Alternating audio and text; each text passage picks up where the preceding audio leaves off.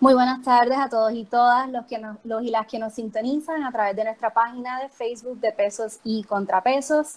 En la tarde de hoy tenemos de invitada especial a la licenciada Rosa Seguí, también candidata al Senado para el distrito número uno, San Juan, Guaynabo y Aguas Buenas.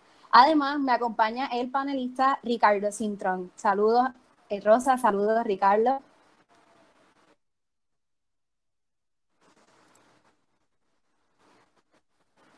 Sí, bueno, pues eh, queríamos comenzar hablando sobre pues, la orden ejecutiva que fue eh, enmendada recientemente. Eh, hay quien dice que, pues obviamente, ah, para tener unas medidas más estrictas, el caso, hubo un caso de la ACLU en el cual demandan al gobierno de Puerto Rico para que se declare inconstitucional la orden ejecutiva particularmente el inciso de la orden que pretende castigar con hasta seis meses de cárcel las infracciones y pues cuestionan también lo de la parte que dice que, pretende prohibir que las personas entren al hogar si no son del núcleo familiar y vimos que eh, fue desestimado en primera instancia por falta de legitimación. Y quería saber, eh, Rosa que, y Ricardo, ¿qué, piensan al respecto de esta situación?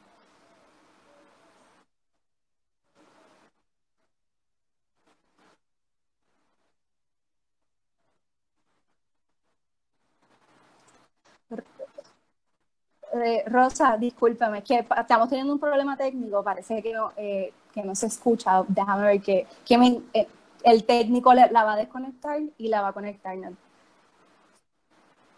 Un segundito, es que esto, bueno, sí, que estábamos aquí discutiendo eh, afuera del aire y eh, ahora tenemos la oportunidad de hablarlo en el aire, que ha sido interesante esta dinámica de tener que depender exclusivamente del Internet, pues para tratar de continuar nuestros quehaceres, ya sea nuestras casas, nuestras clases, perdón, el podcast.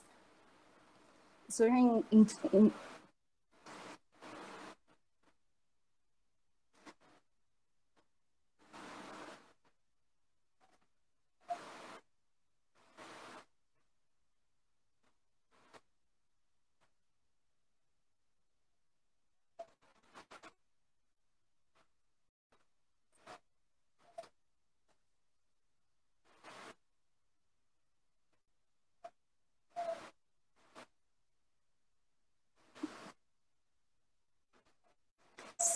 No, hay que hay, hay, precedentes que, hola, ahora en lo, que lo que se fue y volvió, estábamos hablando de que la, la, pues la falta de confianza en nuestro gobierno y que yo le iba a mencionar a Ricardo que ciertamente hay precedentes, o sea, ocurrió con María, con el conteo de muertes, ocurrió eh, en el los temblores, el, ¿sabes? la entrega de suministros y, y ahora, bueno, eh, entrelazando con la manera que quizás han manejado la situación, incluso con la misma orden ejecutiva, que Wanda cuando habla de ella, ella eh, se refiere, ella en sus redes estaba diciendo que la orden fue validada, cuando en realidad, eh, pues jurídicamente eso no fue lo que ocurrió.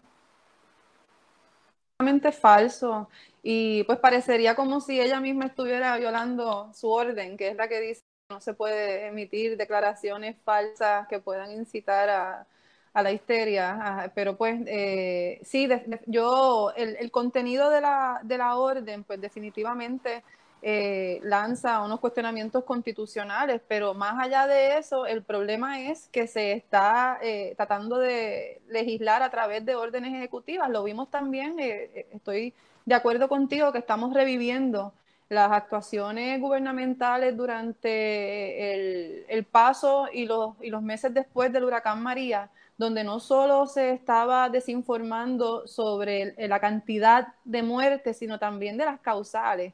Hubo también un, intento del gobierno de tapar, de, tapar la, la, epidemia que había con la leptospirosis y lo vemos ahora también, me, siento como que la diferencia es que ahora tenemos acceso a, los medios y tenemos acceso a las comunicaciones y nos enteramos de lo que está sucediendo en el momento.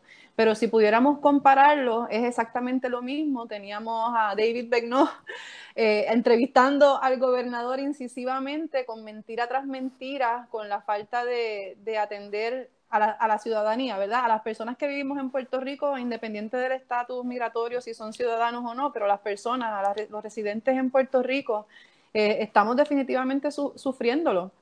Y sobre lo que sucedió en el tribunal, pues yo creo que eh, e-, esto se, volverá a presentar. El hecho de que, de que en ese caso en específico se haya resuelto que no había legitimación porque no había habido un arresto de las personas, de los demandantes que estaban acudiendo al tribunal, pero sabemos que han habido muchísimos arrestos y que definitivamente pues el caso se puede volver a, presentar y, es muy descarado de parte de la gobernadora eh, que está en las conferencias de prensa diciendo que lleva 32, 34 años en, como funcionaria y que fue fiscal y que fue secretaria de justicia con, con unas aseveraciones tan contrarias a, lo que es la verdad, que es que se desestimó únicamente por falta de legitimación y que ningún tribunal ha avalado esa orden ejecutiva.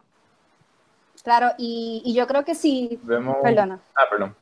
No, sí, adelante, Ricardo. Disculpa. Eh, como hay un delay, pues no sé, eso no es. Eh, no, no, quiero decir que añadiendo a, punto de licenciada, que uno ve también un contraste entre gobernadora cuando no era candidata versus cuando es candidata. Vemos que está dispuesta a, a desinformar, a, hablar sobre números, sobre situaciones que uno dice, mira, implementado en la realidad, Mira, no hay que saber incluso mucho de derecho. Cuando se decide que un caso se da a desestimar por falta de legitimación, no significa que se, no se entró en los méritos, no se sabe si fue, si está validado en derecho o no. O sea, sin embargo, ella viene y lo pone en las redes sociales y defiende su punto una y otra vez. O sea, que uno, y uno, uno se queda como que, mira, estás desinformando a muchas de las puertorriqueños y puertorriqueñas que por la razón, por la situación que estamos, todas nuestras casas, por el distanciamiento social, pues están en los medios, están en la, viendo las noticias, están para mantenerse informados. Y el que ella esté hablando eh, otras realidades alternas pues, es bien preocupante. No, y yo creo que sí, bien entendemos que hay que tomar unas medidas para prevenir, eh, pues, eh, para la cuestión de tratar de aplanar la curva, pero eso no se puede traducir en que si nosotros vamos a, a, acatar algún tipo de ley de mordaza y no vamos a cuestionar las medidas que el gobierno está tomando si, si son contrarias a derecho, porque para algo vivimos en el Estado de Derecho y, se tienen que respetar las normas y, y, la manera en que se, o sea, la manera en que han sido interpretadas a través de los años y no puede venir esta persona y justificar eh, sus actos por la situación de emergencia, porque pues, ¿sabes? Eso sería una tiranía y eso no es lo que estamos aquí para vivir. Por algo tenemos un tribunal que si, pues, en este caso, pues, no hubo legitimación activa, como menciona la licenciada, este, sí hay otros casos de multas y, y de violaciones alegadas, ¿sabes? De, de violaciones al toque de queda y que en su debido momento, cuando se entre los méritos, pues se dilucidará si en efecto, pues, la orden eh, como, ¿sabes? Ella tenía la legitimación para crear estos delitos. No, exacto, no se puede crear el delito mediante una orden ejecutiva. Claro. Que creo que por eso es que entonces eh, procede a enmendarla y también se pasa la ley entonces para poder tipificar esa conducta como un delito, porque mediante orden ejecutiva no se crean delitos, ¿verdad? Y otro, otra, otro asunto es que estamos viendo que esta administración realmente está ignorando por completo la constitución y esto es bien importante dejarlo saber. Eh, tenemos a dos exsecretarios de justicia, Wanda Vázquez y Pedro Pierluisi, que Wanda nada hizo cuando él usurpó el poder, que evidentemente fue inconstitucional y así tuvo que resolverlo el Tribunal Supremo de Puerto Rico. Imagínense, ¿verdad? Él ha tenido que llegar al Tribunal Supremo de parte de un ex secretario de Justicia y ahora tenemos a otra persona que también era secretaria de Justicia en ese momento y nada hizo para intervenir con esas violaciones a la Constitución. Así que nos sentimos en, total desamparo porque no solo no se implementa, sino que ahora se está eh, desinformando felizmente, sin vergüenza alguna, diciendo información totalmente falsa. Y pues vemos también otra continuidad, ¿verdad? La continuación del, gobierno de Rosselló, que también durante el paso de Huracán María hubo órdenes ejecutivas de esta naturaleza. Eh, preocupantes y hubo también el toque de queda, si recuerdan. Lo que sucede es que en ese momento no teníamos la información tan pronto sucedía y nos enterábamos después que sucedían las cosas, pero ahora pues tenemos la oportunidad y todavía tenemos el acceso al tribunal que en aquel entonces tardó en abrir, no estaba como ahora, ¿verdad? Que lo tenemos parcialmente, mientras todavía las trabajadoras y los trabajadores estén en salud, porque dependemos de todas eh, las personas que trabajan en, los servicios que da el gobierno, que tan necesarios se ha demostrado que son, eh, dependemos de esas personas para que se continúen dando estos servicios que, tanto necesitamos eh, y que pues no se pudo hacer en, el momento del huracán María. Y, otra cosa que quería traer a colación fue la situación que aconteció con el señor Jorge González, que fue la persona que eh, fue arrestada por tratar de ir a hacer compras en su bicicleta. Que entonces, ¿dónde nos deja esto? Es un área gris, eh, porque no se menciona eso, si está permitido o no está permitido. Y entonces, ¿cuál es, ¿por qué están procediendo en contra de esta persona si él está ese es el problema de la vaguedad de la orden ejecutiva, ¿verdad? Que, que fue el primer problema que, que todas las personas pudimos eh, percibir. pero como está escrita la orden y desde la interpretación que yo le doy, no hay una eh, prohibición específica para esa conducta. Así que lo, que se está el toque de queda, que como dice Wanda Vázquez es 24/7, con unas excepciones de 5 de la mañana a 7 de la noche.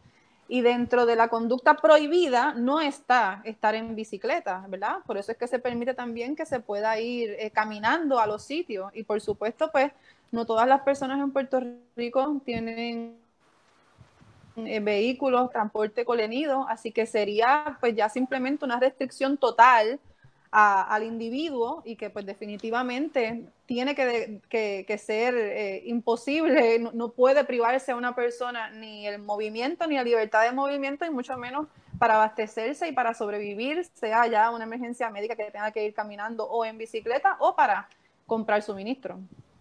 Claro.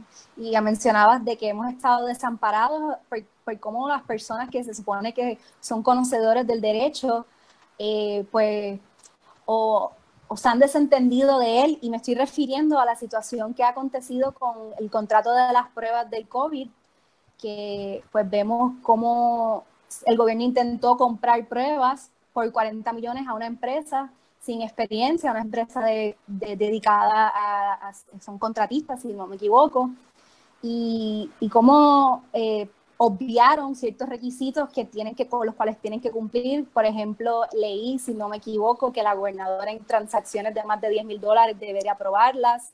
En este caso, por nuestra situación fiscal, también tienen que pasar por el visto bueno de la Junta de Control Fiscal, cosa que no se hizo. Y, tampoco ha habido las respuestas de parte de la gobernadora cuando se le ha tratado de inquirir sobre el tema. Ella lo que hace es que cancela la conversación.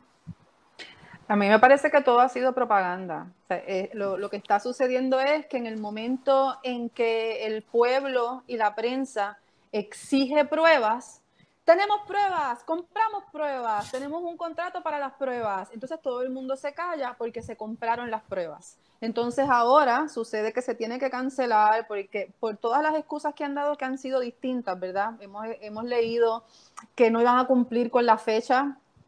si se va a tardar dos días, cualquier persona prefiere que lleguen las 200 mil pruebas en tres días a que nunca lleguen. Así que tampoco tiene lógica, ¿verdad? No hay, no hay, no hay lógica de las respuestas que nos está dando el gobierno. Y, pues no somos bobos, no podemos, o sea, no, pueden hacerse creer que la gente va a creer todas esas, esas mentiras que están diciendo.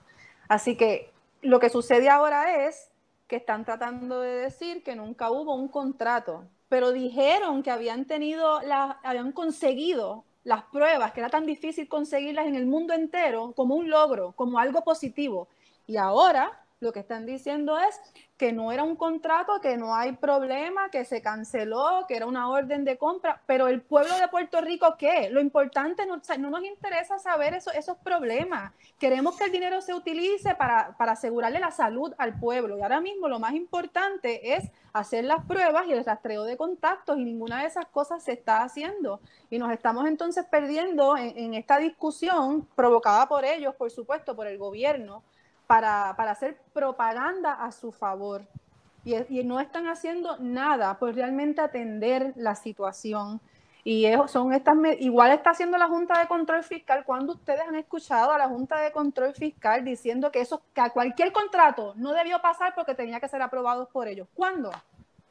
Yo no recuerdo a la Junta de Control Fiscal haciendo esto en ningún momento, ni cuando Wanda Vázquez en agosto del 2019 paralizó un contrato de energía eléctrica, ni en ese entonces, porque recuerdo que Wanda Vázquez hizo eso, que fue otra medida populista, por supuesto, que la gente la aplaudió y pensaron que venía más de esa fiscalización. Pero no ha habido un solo contrato adicional que Wanda Vázquez haya ni revisado, ni paralizado, ni detenido, ni cancelado. Y ahora la Junta de Control Fiscal también quiere coger PON con esta, con haciendo también este, su propaganda para hacer creer como que son importantes y realmente lo que nos hemos dado cuenta es que tenían 9 mil millones disponibles para atender las necesidades, las emergencias, la falta de trabajo, la pobreza, la pobre, el pobre sistema de salud en Puerto Rico y nada ha hecho. Así que lo que ha salido, lo que, lo que se ha descubierto es que tenemos muchísimas comunidades muy vulnerables y que se ha, ha salido a relucir la vulnerabilidad de las personas en Puerto Rico y cómo lo que necesitamos realmente es que el gobierno de Puerto Rico utilice el dinero que está, que tiene, que sabemos que existe, que le haga frente a la Junta de Control Fiscal y que comience a tomar las medidas salubristas de salud, de vida o muerte que tanta falta nos hacen. Y yo quisiera aprovechar el espacio para dejarles saber que la Organización Mundial de la Salud tiene hace meses establecidas y puestas gratis para el mundo entero las directrices de qué es lo que tienen que hacer los países que tienen necesidad o que tienen un sistema débil de salud como el nuestro. Y nada han hecho. Continúan hablando entre sus círculos, entre los alegados task force, que realmente se ha demostrado que no funcionan y no se han tomado medidas reales, ¿verdad? En contra de las personas que asumieron unas posiciones de tanta envergadura como Secretaría de Salud y Epidemióloga del Estado, que lo que han hecho ha sido ocasionar desgracia. Estamos viviendo en una tragedia ocasionada por personas que se pararon a decir que Italia estaba al lado de China, que no teníamos problemas de contagio porque en Puerto Rico no venían vuelos directos de China y muchas otras falsedades que, que nos tienen en donde estamos. ¿No? y que nos han retrasado significativamente porque renunció el secretario, renunció la secretaria interina y, y ¿dónde nos deja eso entonces? Estamos... No hay consecuencias y no hay consecuencias de sus actos y tenemos que hacerlos responsables porque han, ¿cuántos secretarios y secretarios no han renunciado y después tienen que venir las acusaciones federales? Para que nos crean el reclamo del pueblo de que las personas que están dirigiendo la agencia de este país no están capacitadas. Tenemos a la directora ejecutiva de Autoridad de Transporte Marítimo que le pusieron un subdirector para manejar las islas municipios de Vieques y Culebra, ¿sabe? E, y, y, nada ha pasado, aún nombrando a una segunda persona para que ya la directora que no sabe hacer su trabajo, pues le ayude. Aún así tenemos crisis en las islas municipios de Vieques y Culebra ahora mismo mientras hablamos. No, sí que, a esos extremos.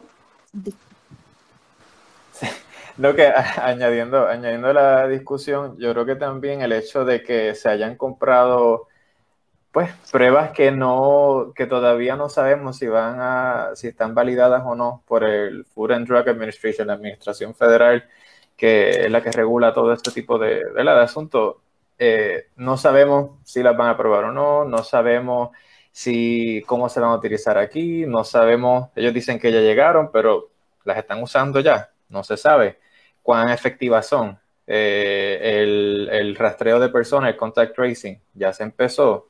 ¿Dónde está el dashboard? ¿Dónde está la información más actualizada sobre estos casos? O sea, yo digo que tomar la, eh, las medidas del toque de queda, ¿verdad? Bien drásticas que, han implementado, de que nadie puede salir de la casa, los negocios no pueden abrir, etcétera, etcétera. Esas son medidas, vamos a ponerlo así, fáciles.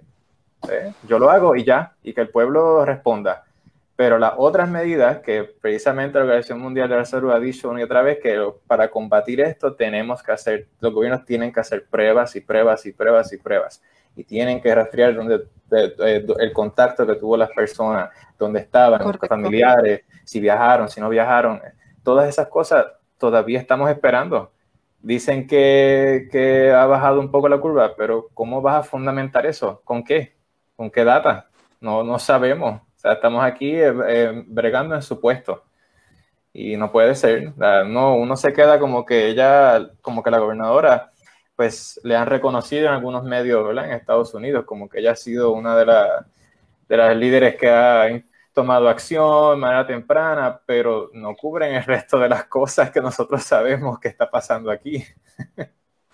No, porque, bueno, lo que pasa es que en Estados Unidos, pues también el, el, líder máximo, el presidente, ha tratado esto primero como, un, como un catarro eh, y después dijo que para, para Pascua íbamos, iba a estar a todo el mundo vuelta a normalidad y esto es este domingo. Y entonces, pues, basado en nuestro estatus colonial, pues la información que se lleve a cabo en los Estados Unidos relacionado al coronavirus, pues va a ser este, tapado también, ¿verdad? Y con una medida como un toque de queda, pues es suficiente como para demostrar el buen trabajo que se ha hecho ante la falta de medida alguna en los Estados Unidos. Así que eh, implementar un toque de queda es algo extraordinario para el momento en que se hizo ese, ese, esa, no, no, no sé cómo se midió, ¿verdad? No puedo decir encuesta, pero cuando salió ese artículo, pues para ese entonces habían sido muy pocos los estados, si algunos, que estaban tomando medidas y teníamos también el, el presidente de, México también estaba en negación y había pues muchos otros países que estaban todavía apostando a que salieran a la calle, que era algo positivo salir y que todo debería continuar en la normalidad. Así que en ese contexto estoy, estoy, de acuerdo contigo que tomaron una información, este, muy, muy poca información había y muy poco habían hecho algunos estados, así que Puerto Rico eh, para ese entonces había tomado una medida que definitivamente no era la primordial, sino que las pruebas siempre han sido la medida primordial y, me gustaría añadir, cuando estábamos hablando de los comentarios peligrosos, cuando se ha dicho constantemente, no solo la gobernadora, sino eh, epidemiólogo, cuando ha estado diciendo que las pruebas no salvan vidas. Y eso para mí es alarmante, porque todos sabemos que de la única forma que se puede tratar una enfermedad es conociendo cuál es. Y como único se conoce es con las pruebas, ¿verdad? Que son las que van a decir qué tratamiento se debe dar. Y esto, esto es bien peligroso.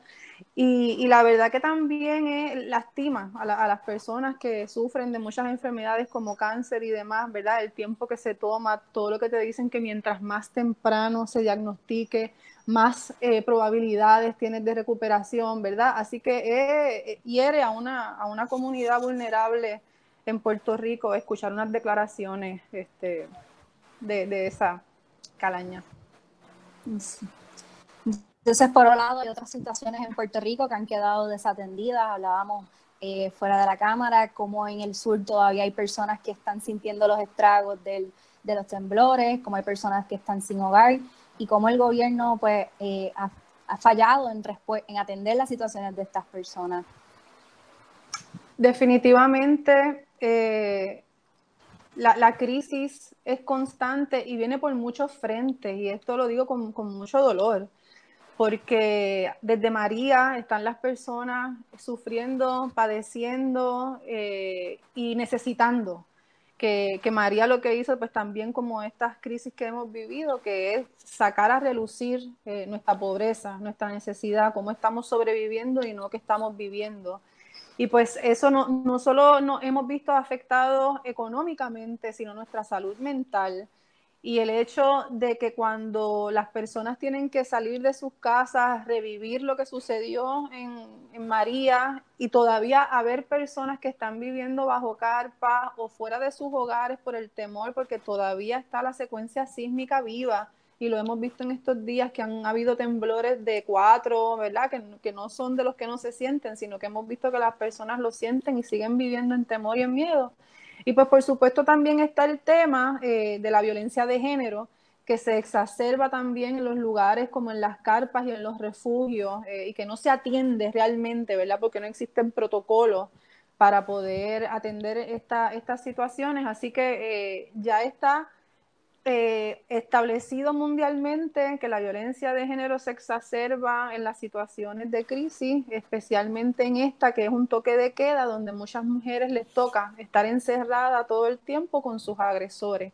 Y pues el mal manejo de la situación de, de las querellas y del proceso de las órdenes de protección, implementación, ponerlas en vigor, Así que eh, definitivamente pues es una, es una detrás de la otra, una crisis detrás de la otra que, que, se han juntado y que no hemos visto absolutamente ninguna mejoría en el sur de, de, Puerto Rico.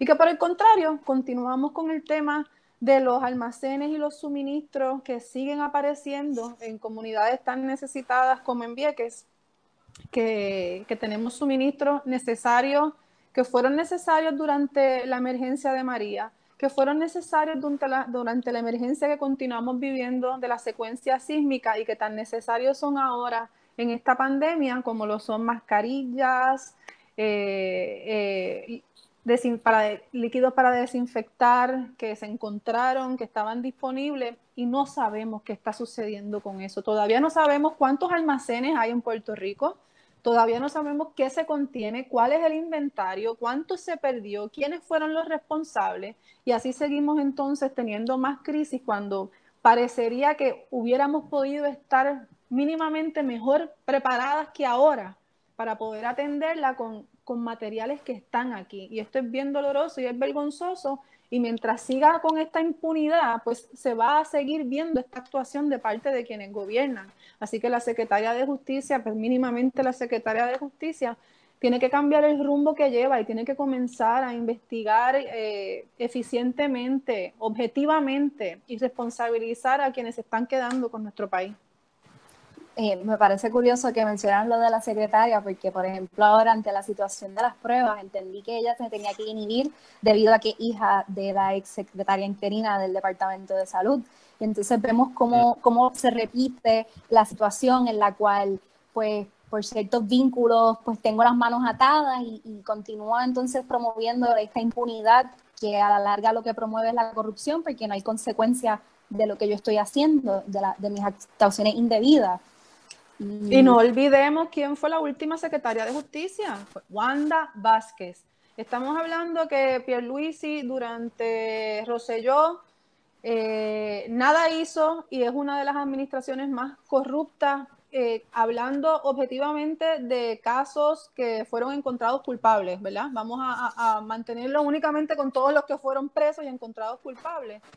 Y ahora estamos viendo que está llegando, ¿verdad? Todavía le falta, creo yo, pero estamos llegando a una cifra igual de alarmante de corrupción y nada está pasando. O sea, Wanda Vázquez nada hizo, estaban los, los suministros eh, unidos por Puerto Rico, escándalo tras escándalo que nos costó vidas, literal, miles de vidas, y la Secretaria de Justicia nada hizo, y ahora la tenemos como gobernadora, y ahora podemos ver más claramente la, incapacidad y, la, y realmente es el, el, plan claro que tienen para enriquecerse, para hacer dinero entre ellos y sus amigos a costa del pueblo. Sí, y no, y no ayuda el hecho de que vemos al presidente del Senado haciendo expresiones en el hemiciclo de que las personas, que hay muchas personas en el país que se encargan de quejarse y de no plantear propuestas y solución a los problemas que ellos se están quejando tanto. Y que como no, como lo único que hacen es quejarse, pues eso no ayuda a avanzar eh, a nada para Puerto Rico y que los que sí están tomando acción, pues eh, no, le van, no le deben hacer caso. Es como que yo digo que es conveniente ese tipo de discurso. O sea, yo hago, las la, yo hago todas las actuaciones que yo quiera, sean corruptas o no sean corruptas, nadie me puede cuestionar, porque ustedes lo único que hacen es quejarse. Eh, eh, yo no sé, vivimos, eh, ya critican tanto otros países y ya nos estamos pareciendo poco a poco a esos países. No tienen, no tienen que mencionar nombres, porque todos ustedes lo saben y, el que nos está viendo lo sabe. si no fueran por esos quejones, como dice el, presidente, no nos enteraron, o sea, nosotros no nos enteramos de nada. Viven de las etiquetas.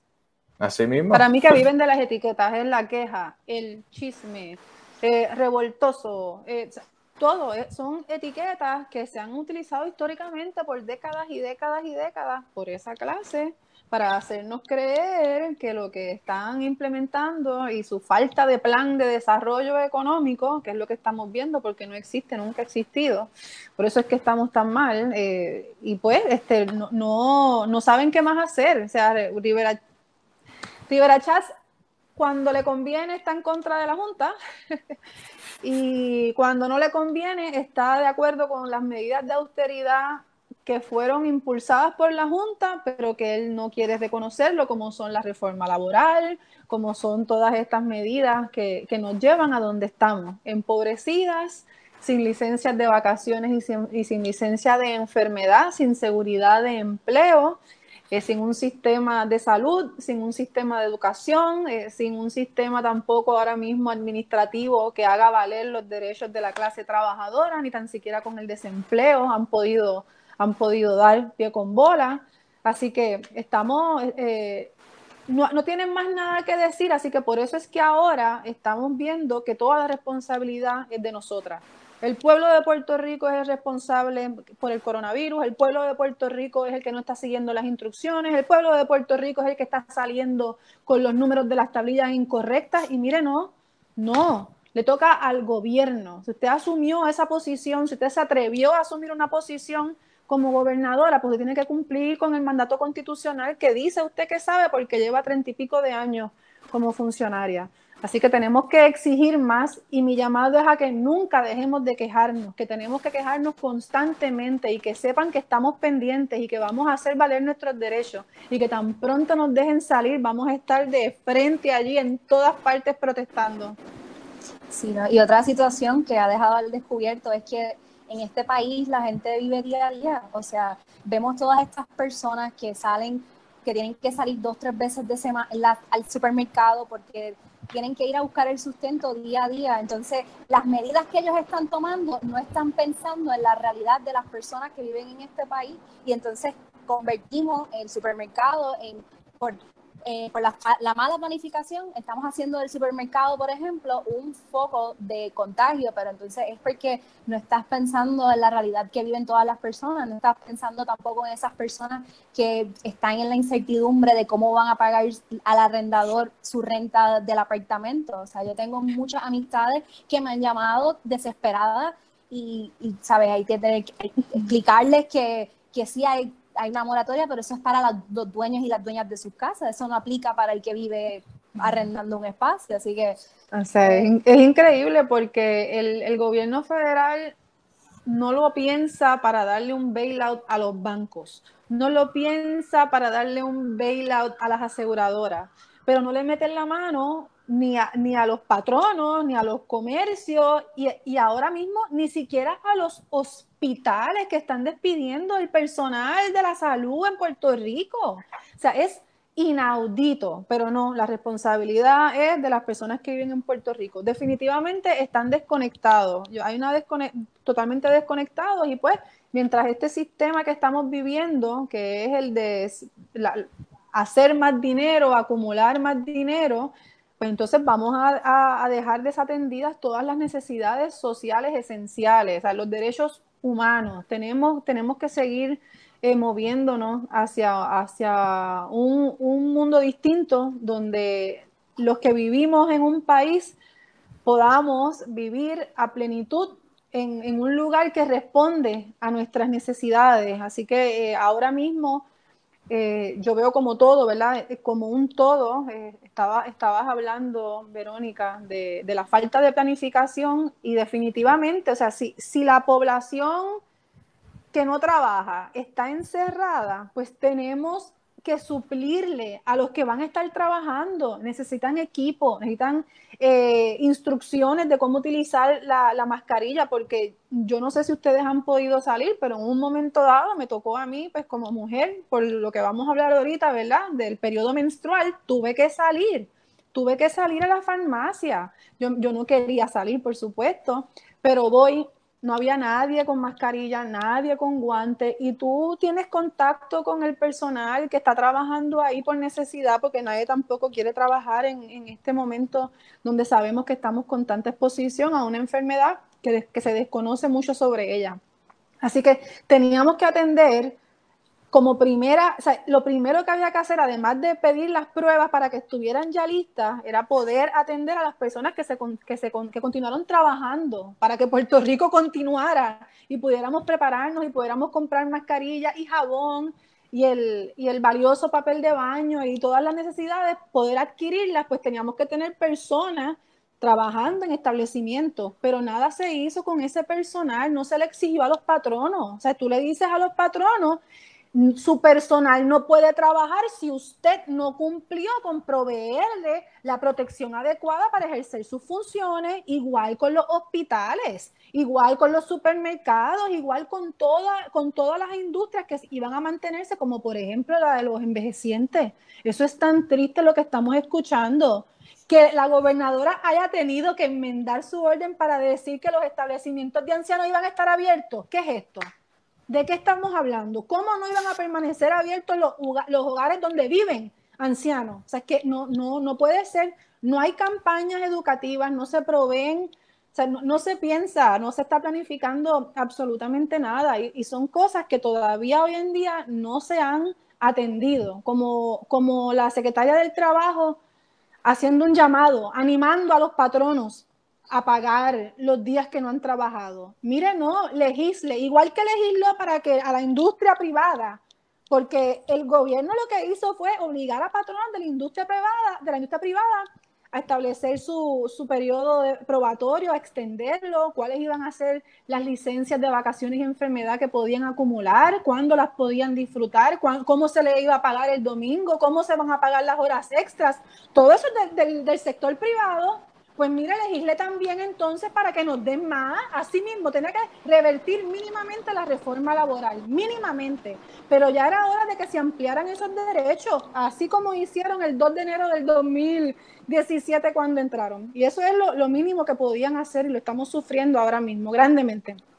No, y hubo una medida, la colgaron, ¿verdad? Primera instancia de para tratar de proveer seguridad económica a los empleados de los patronos privados y, la medida no pasó. O sea, dijeron que eso, no era, que eso también le ponía una carga muy pesada a los patronos. Correcto, pero había que hacerlo. O sea, la, la, la vida de las personas depende ahora mismo de que el gobierno saque la cara por nosotras.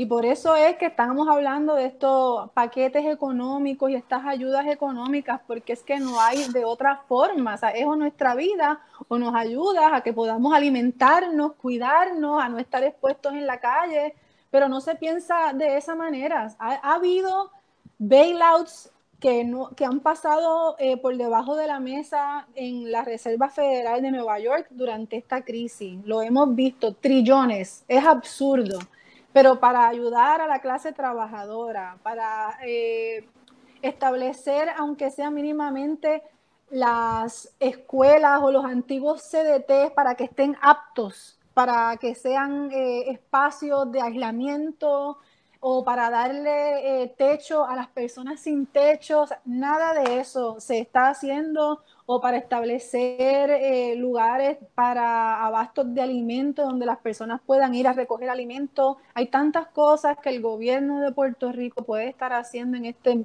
preciso momento y no las está haciendo porque está pendiente a la acumulación de ganancias, a mirarlo todo como una mercancía y hacer dinero con contratos inescrupulosos a escondidas.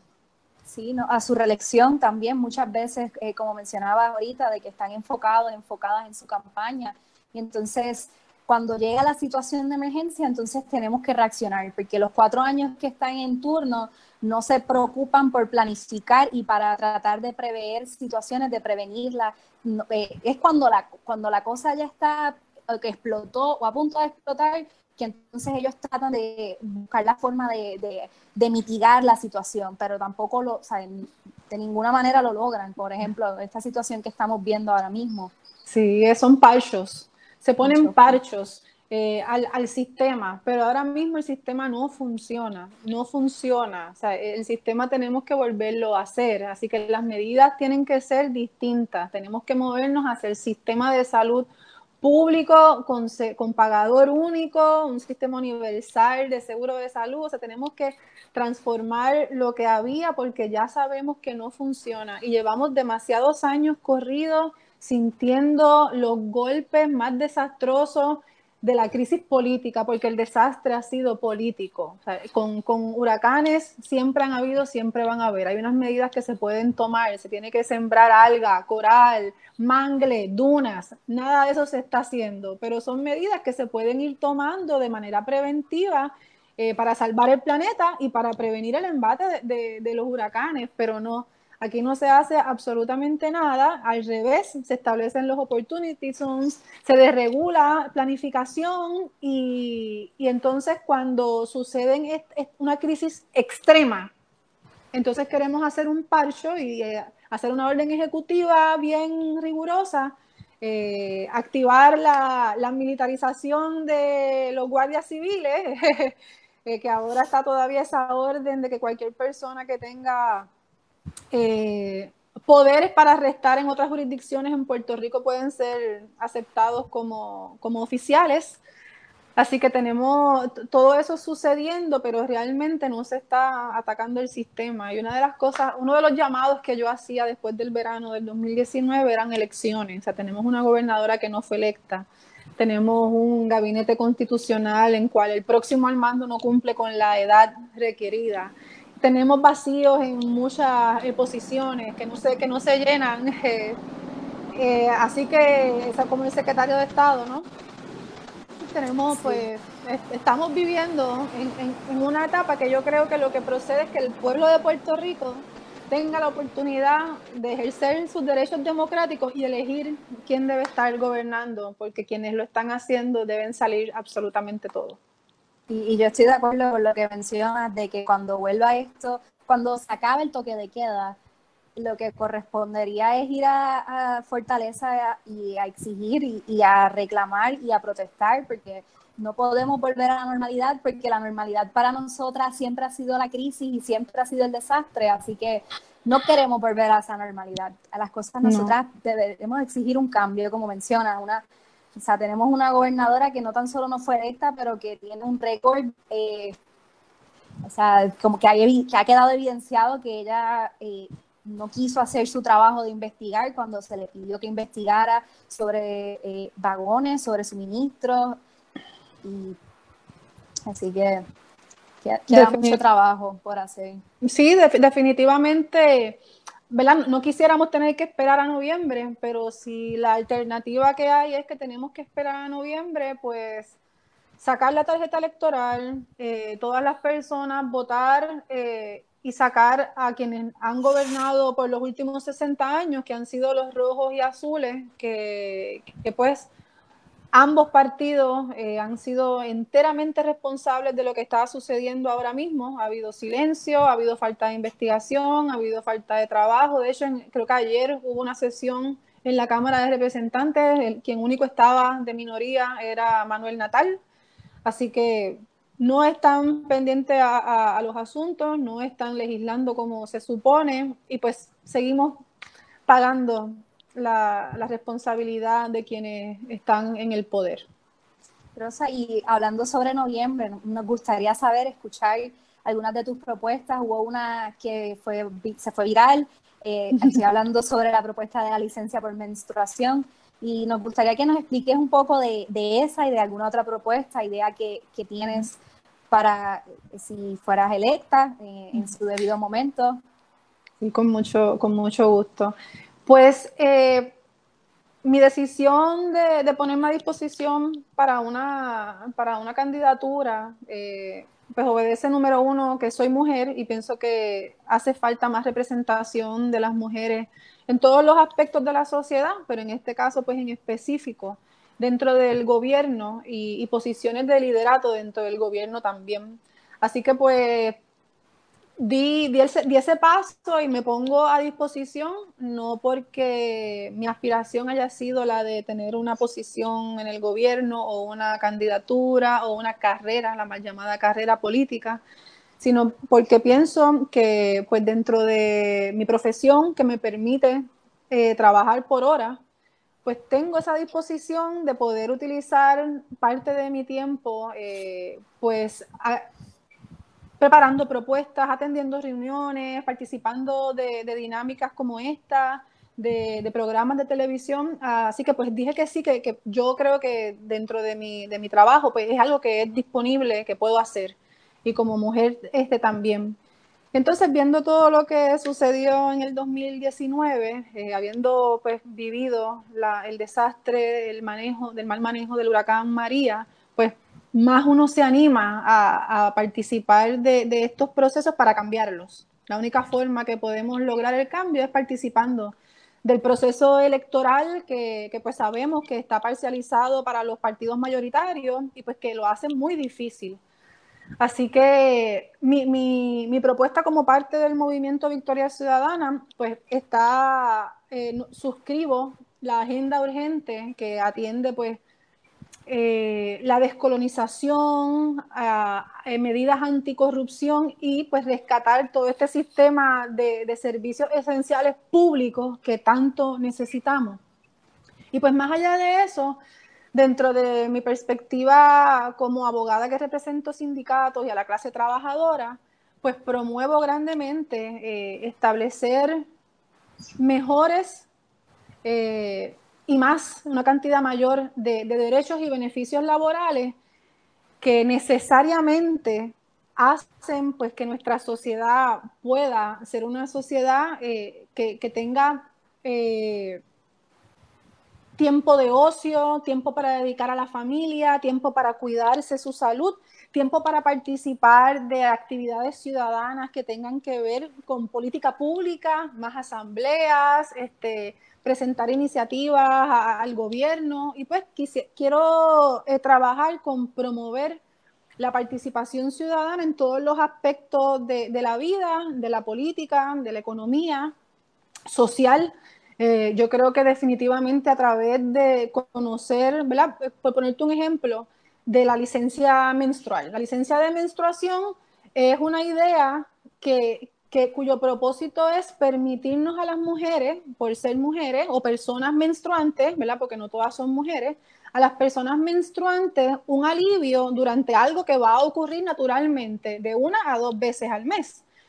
Y es algo, una situación que nos puede coger de imprevista. Así que no necesariamente, como yo lo visualizaba, tenía que ceñirse al dolor o a la, o a la condición subyacente de la endometriosis sino que uno, está trabajando, eh, si tuviéramos, por, decir un ejemplo, ¿verdad? En una oficina y de repente durante una reunión llegó la menstruación. ¿Qué uno hace? No tienes dónde lavarte, no hay un baño con ducha, no tienes una ropa adicional que te llevaste porque no pensabas que iba a suceder ese día.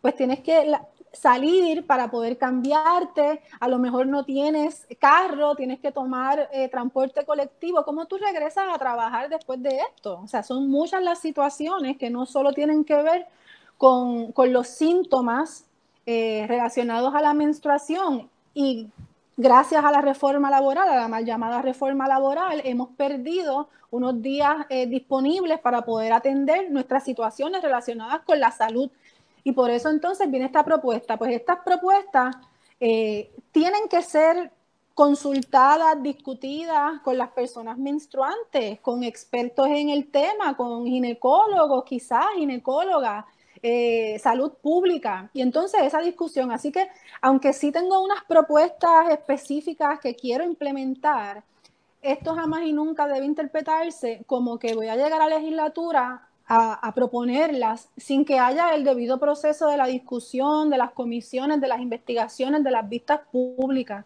Así que quisiera promover, pues no solo la discusión existente que no se está llevando a cabo, ¿verdad? Pero que se supone que se lleve a cabo, sino también permitirle a la ciudadanía eh, presentar medidas. Hay, una, hay unos eh, modelos que se han utilizado en distintos estados, por ejemplo, si recoges cierta cantidad de firmas, pues entonces esa medida pasa a votación.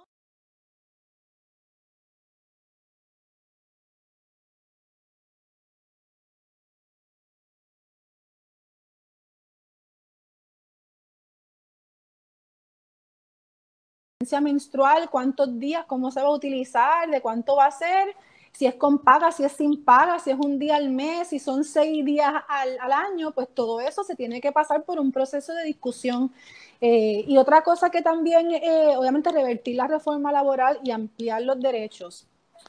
Yo creo que esta crisis ha sacado a relucir que podemos hacer mucho trabajo en menos horas.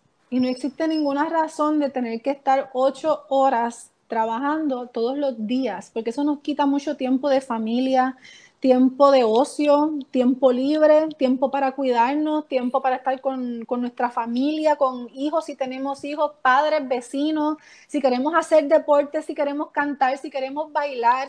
hay tantas cosas que envuelven una vida plena que ahora mismo pues estamos imposibilitadas porque nos hemos mantenido en que son ocho horas y hasta diez y hasta doce, porque pues también está el flexi time de Rosselló.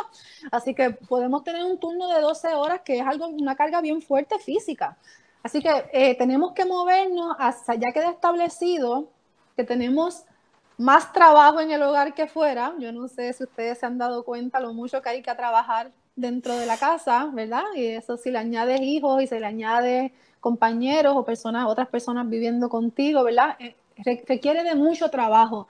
Y es un trabajo que es socialmente necesario. No podemos subsistir si no cocinamos, si no fregamos, si no comemos, si no limpiamos, ¿verdad? Así que eh, hace falta que se compense por ese trabajo que es necesario para la sociedad y que mayormente recae sobre las mujeres. Eh, estamos viendo que hace falta eh, una compensación mensual para poder subsistir, para las familias subsistir. Tenemos que fomentar, como dije, el, sistema de salud pública, fomentar la educación pública, la universidad hay que rescatarla, hay que continuar con, un sistema de educación superior también público y estamos viendo pues eh, en Mayagüez es que se encuentra en la Universidad de Mayagüez la red sísmica que tanto necesitamos, que tanto utilizamos, que, es de vida o muerte. Tenemos la Escuela de Salud Pública de la Universidad de Puerto Rico, tenemos que eh, el hospital centro médico es el que mejor y más efectivamente ha estado trabajando con, el personal capacitado adecuado para esta emergencia. Así que definitivamente es un mito el gigantismo eh, gubernamental, eso nunca existió y por el contrario necesitamos más y mejores recursos. Las trabajadoras y los trabajadores son los que mueven absolutamente todo porque ya hemos visto que las personas que están dirigiendo y en el poder no son las que saben, no son las adecuadas, no son las que tienen el conocimiento, no son las que trabajan todos los días, así que tenemos que remunerar más. Me parece insólito que se haya detenido la medida que le iba a pagar las bonificaciones a las enfermeras, a las enfermeras por contrato, o sea, eh, estamos atacando a la clase trabajadora que es la que está sosteniendo nuestra vida y nuestro país.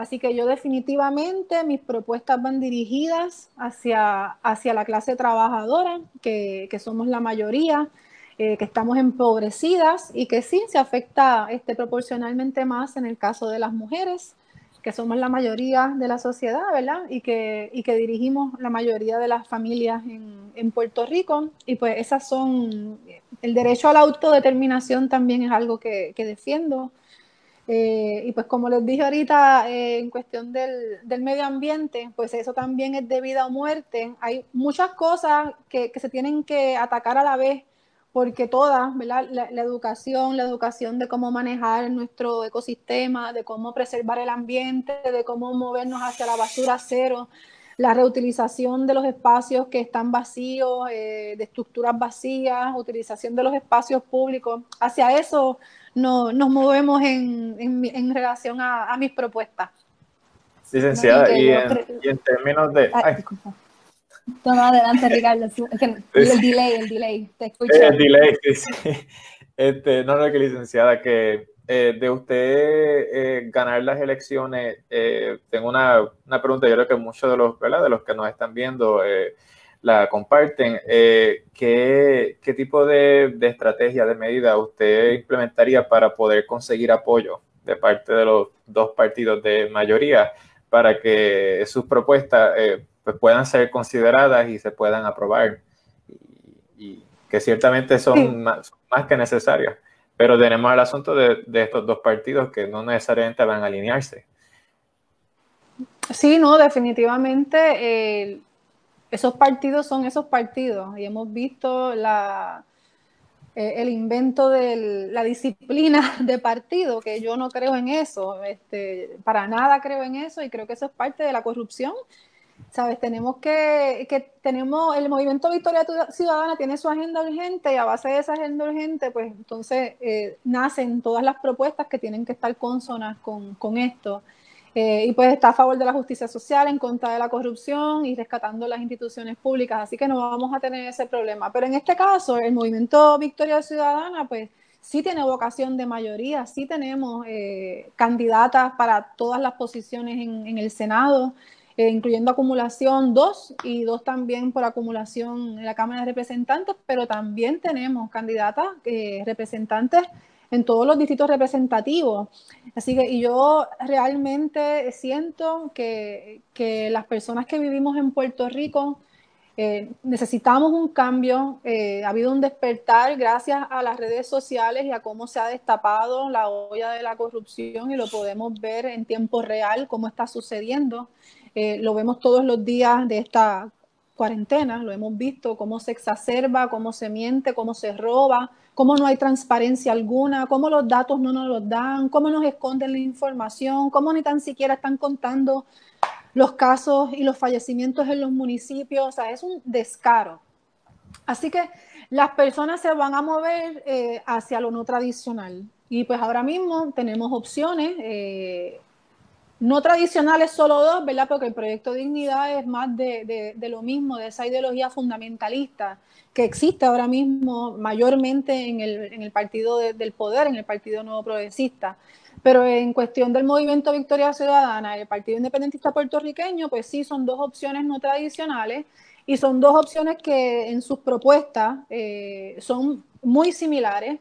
Eh, y yo creo que, que por esa misma razón es que vamos a lograr ese cambio, que se va a ocupar la mayoría del Senado y de la Cámara de Representantes y vamos a poder eh, implementar las medidas que queremos y que son necesarias. Y por supuesto, el pueblo de Puerto Rico va a estar apoyándonos, igual que se apoyó, que estuvieron más de un millón de personas en la calle en contra de, Ricardo Rosselló y votamos, pudimos votar al gobernador porque dejamos a un lado las diferencias y no, y no, que es lo que, lo que queremos hacer, ¿verdad? Dejar a un lado las diferencias históricas, en este caso en Puerto Rico tradicionalmente ha sido por preferencia de estatus, y pelear en contra de la corrupción y, por una vida digna. Y yo creo que por falta de esta participación femenina dentro de los escaños políticos es que pues quizás a primera impresión eh, uno escucha la cuestión de la licencia menstrual y es como algo nunca antes pensado, cuando como usted menciona es algo que por lo cual nosotras vivimos dos veces al mes, una vez al mes, y es, y es porque como no se están planteando ese tipo de propuestas, porque no hay alguien pensando en ello, no, quizás, eh, entonces, pues, y definitivamente hace falta que haya medidas pensadas para nosotras, eh, para tratar de que, pues porque eh, al final de cuentas, eh, quizás esto nos pone, por decirlo así, no es que nosotros seamos eh, unas máquinas de producción, pero en cuestiones de trabajo, pues, o sea, no estamos en igualdad de condiciones productivas que el hombre, porque verdaderamente hay veces en el mes que una, o sea, por el dolor o por la situación, pues, tiene que atenderla, pues, y, no se está pensando en eso. A mí me, ok, el, el, contexto se da, el, estábamos en una conferencia de prensa anunciando la manifestación del 8 de marzo, Día Internacional de la Mujer Trabajadora. Presentamos muchísimas propuestas, incluyendo dejar sin efecto la reforma laboral, eh, promover la organización sindical, la, la, la, sindicalización de los empleados para poder negociar de tú a tú y que es el método, el único método efectivo 100% para acabar con la brecha salarial por género. Y la más que llamó la atención fue la de la licencia eh, menstrual. Y me choca que piensen que tiene que ver con debilidad. Es todo lo contrario, es todo lo contrario a debilidad. Es a reconocer mi condición de persona menstruante que va a suceder y que es natural. Y precisamente por ser natural, porque nada lo puede detener, es que tenemos entonces que promover licencias para poder atender esa situación natural, completamente normal. Esto no tiene que ver para nada con, debilidad, que obviamente ha sido la, la justificación inadecuada para legislación como amamantar, que se vio así también, y si ahora lo vemos como algo muy normal, pero así se decía, se decía, ¿quién va a pagar por eso? Los patronos se van a ir en, quiebra, eso no se puede, mire, no, eso, eso no es así. Primero que nadie ha dicho que van a ser 25 días al año, vamos a empezar por ahí, no se ha determinado la cantidad, no se ha determinado si va a ser con pago o sin paga, pero lo que sí está claro es que esto es una situación que nos afecta por toda la vida. Digo, hay una, hay una, una, una, unas edades específicas, pero la mayor parte de nuestra vida. Y pues definitivamente hay que atender estas situaciones particulares, traer la conversación, hablarlo con normalidad y entender que es algo que es parte de nosotras. Y hay otra situación, o sea, la, la licencia por maternidad también, que hay países que ya han adoptado no tan solo eh, licencias por maternidad para las madres, pero para los padres también, porque la criatura es hijo, hija de, de, la padre también, entonces ellos también deberían poder tomar un tiempo si desean compartir, pero estas cosas todavía aquí estamos muy enfocados en quizás en otros debates y, no estamos pensando en, las realidades de, de la familia, en la cotidianidad. Pero yo creo que ahora, con lo que estamos viviendo, todas las personas estamos entendiendo la necesidad de las licencias, la necesidad, la necesidad de las licencias, no del beneficio de las licencias, no del lujo de las licencias, la necesidad de tener licencias con pagas para atender las situaciones naturales, normales, crisis y emergencias. Hacen falta. Para eso es que queremos tener nuestro banco de licencias disponibles para utilizarlo sin reparo. Y eso es lo que se nos ha venido quitando y quitando entonces, igual, pues estamos en esta emergencia, no estamos generando ingresos, necesitamos que el gobierno supla la necesidad, no solo durante la emergencia, yo creo que hay una muy buena idea corriendo por ahí sobre la canasta básica. Eh, están hablando alrededor de 600 dólares al mes para las familias que sus ingresos sean menores de 50 mil dólares.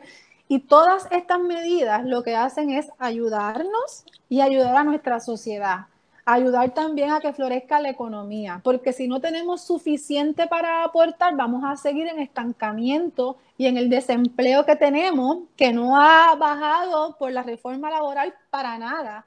Así que no se ha conseguido ninguna recuperación económica con ninguna de estas medidas de austeridad y tenemos que acabarlas y tenemos que revertirlas. Y yo creo que pues en específico, nuestra clase retirada, los pensionados, han sido líderes en esta lucha en contra de las medidas de austeridad y se van a ir, se va a seguir uniendo grupos, o sea, van a seguir uniéndose grupos y vamos a ir entendiendo este, el desastre que estamos viviendo y cómo lo podemos mejorar, mejorando las condiciones de trabajo de nuestra clase trabajadora. Entonces estuve leyendo una columna suya publicada en Metro el día 6 de, marzo 6 de marzo del 2020, eh, que se titula La amplitud de la autodeterminación.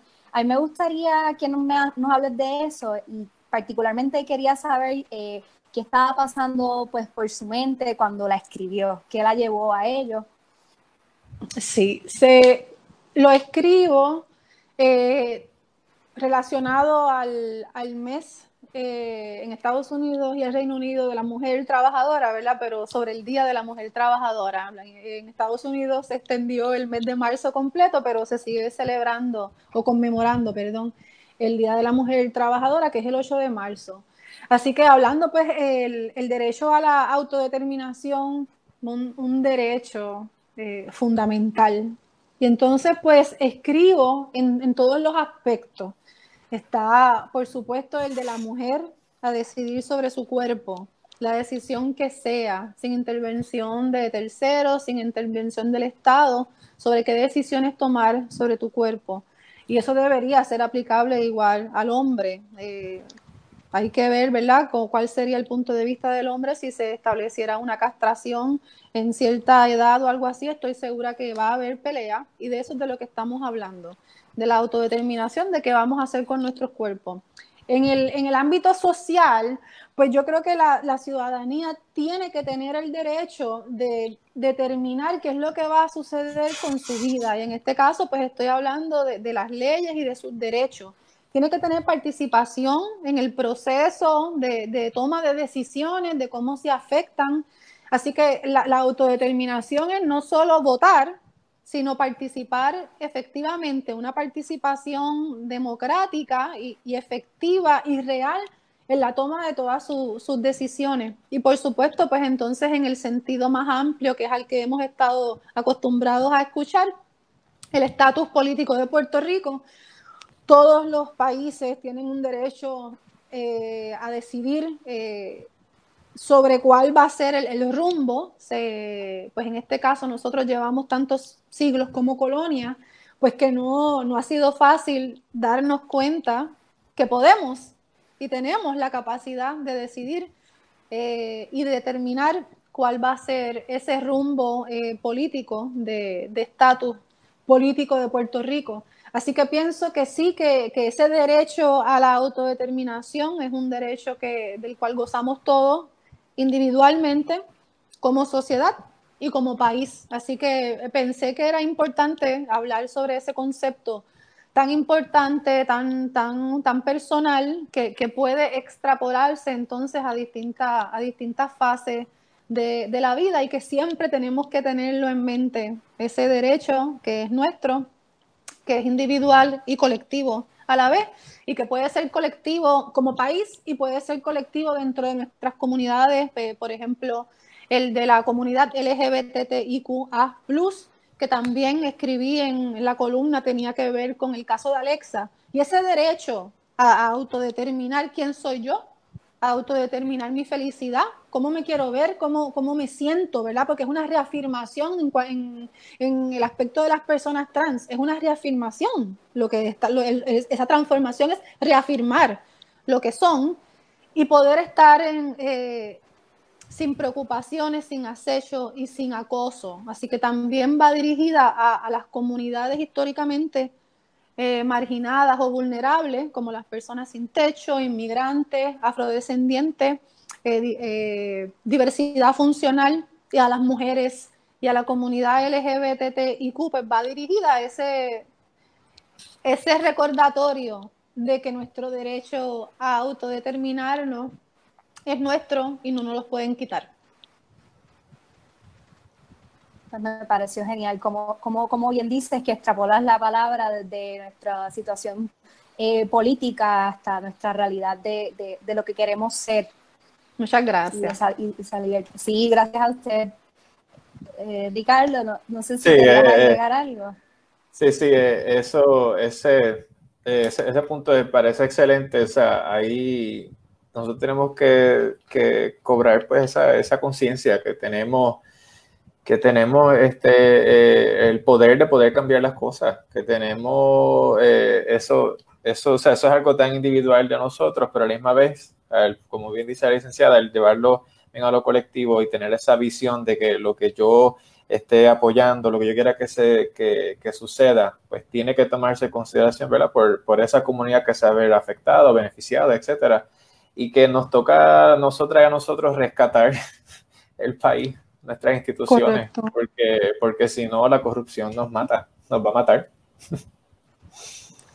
Nos va a continuar matando. O sea, estamos hablando, yo personalmente eh, trabajé después del huracán María en, en asistencia con la, el proceso de FEMA, este, trabajé con sindicatos, de los sindicatos que represento con ayudas que vinieron de, de uniones hermanas en Estados Unidos a, repartir ayudas económicas aquí y en todas partes escuchaba de las muertes, escuchaba de en, en, una ocasión de una señora que se le murió el papá y el hermano y los tenía en su residencia, o sea, son tantas y tantas historias que a mí se me hace bien difícil pensar que solo fueron 4.000 muertes durante el huracán María Y pienso que lo que está sucediendo ahora, pues pronto con, está, estamos viendo, está claro, ¿verdad? Ya, ya, quedó claro que se están escondiendo números. Ellos quieren decir que no están, la, la frase es, no estamos publicando lo de los municipios, pero eso en la concreta es, estamos escondiendo números. Así que me, preocupa grandemente la cantidad de muertes y por eso digo que nos continúan matando. Eh, es, bien triste que estemos hablando de esta forma y estemos, estamos normalizando estas oraciones porque es lo que el gobierno está haciendo y es a lo que nos ha llevado a que tengamos que decir que hubo más de 4.000 muertes durante un huracán, que tengamos que decir que nos están escondiendo los muertos durante la pandemia de María, que tengamos que decir que están escondiendo suministros mientras estamos viviendo crisis tras crisis tras crisis. Así que eh, esto no debería ser la conversación y mi llamado es que no continúen votando por los mismos, que tenemos que sacarlos y que tenemos la oportunidad y que podemos hacerlo y que cuando eh, se está gritando que somos más y no tenemos miedo no es en vano, es que de verdad somos más, somos más que esa clase, somos más que ellos y que podemos sacarlos a todos. Que nos tenemos, quedó demostrado el verano del 2019 cuando juntos unía, ¿sabes? nos uníamos en, en consignas en las calles, que somos más, en efecto sí somos más y eh, pues nada, y tenemos opciones, como bien señala eh, Rosa. Así que agradece, agradecida con el espacio, Rosa. Gracias por estar con nosotros, con, con nosotras. Muchas gracias a eh, ustedes. Y a los que nos están viendo, les recuerdo que, que, estamos hablando con Rosa Seguí, candidata al Senado para el distrito número uno, San Juan Guaynabo y Aguapena. Que tengan todos y todas una bonita tarde y recuerdan permanecer en sus hogares. Exacto. Nos quedamos en casa. Que estén en salud. En casa. Sí, que estén todos, todos y todas bien.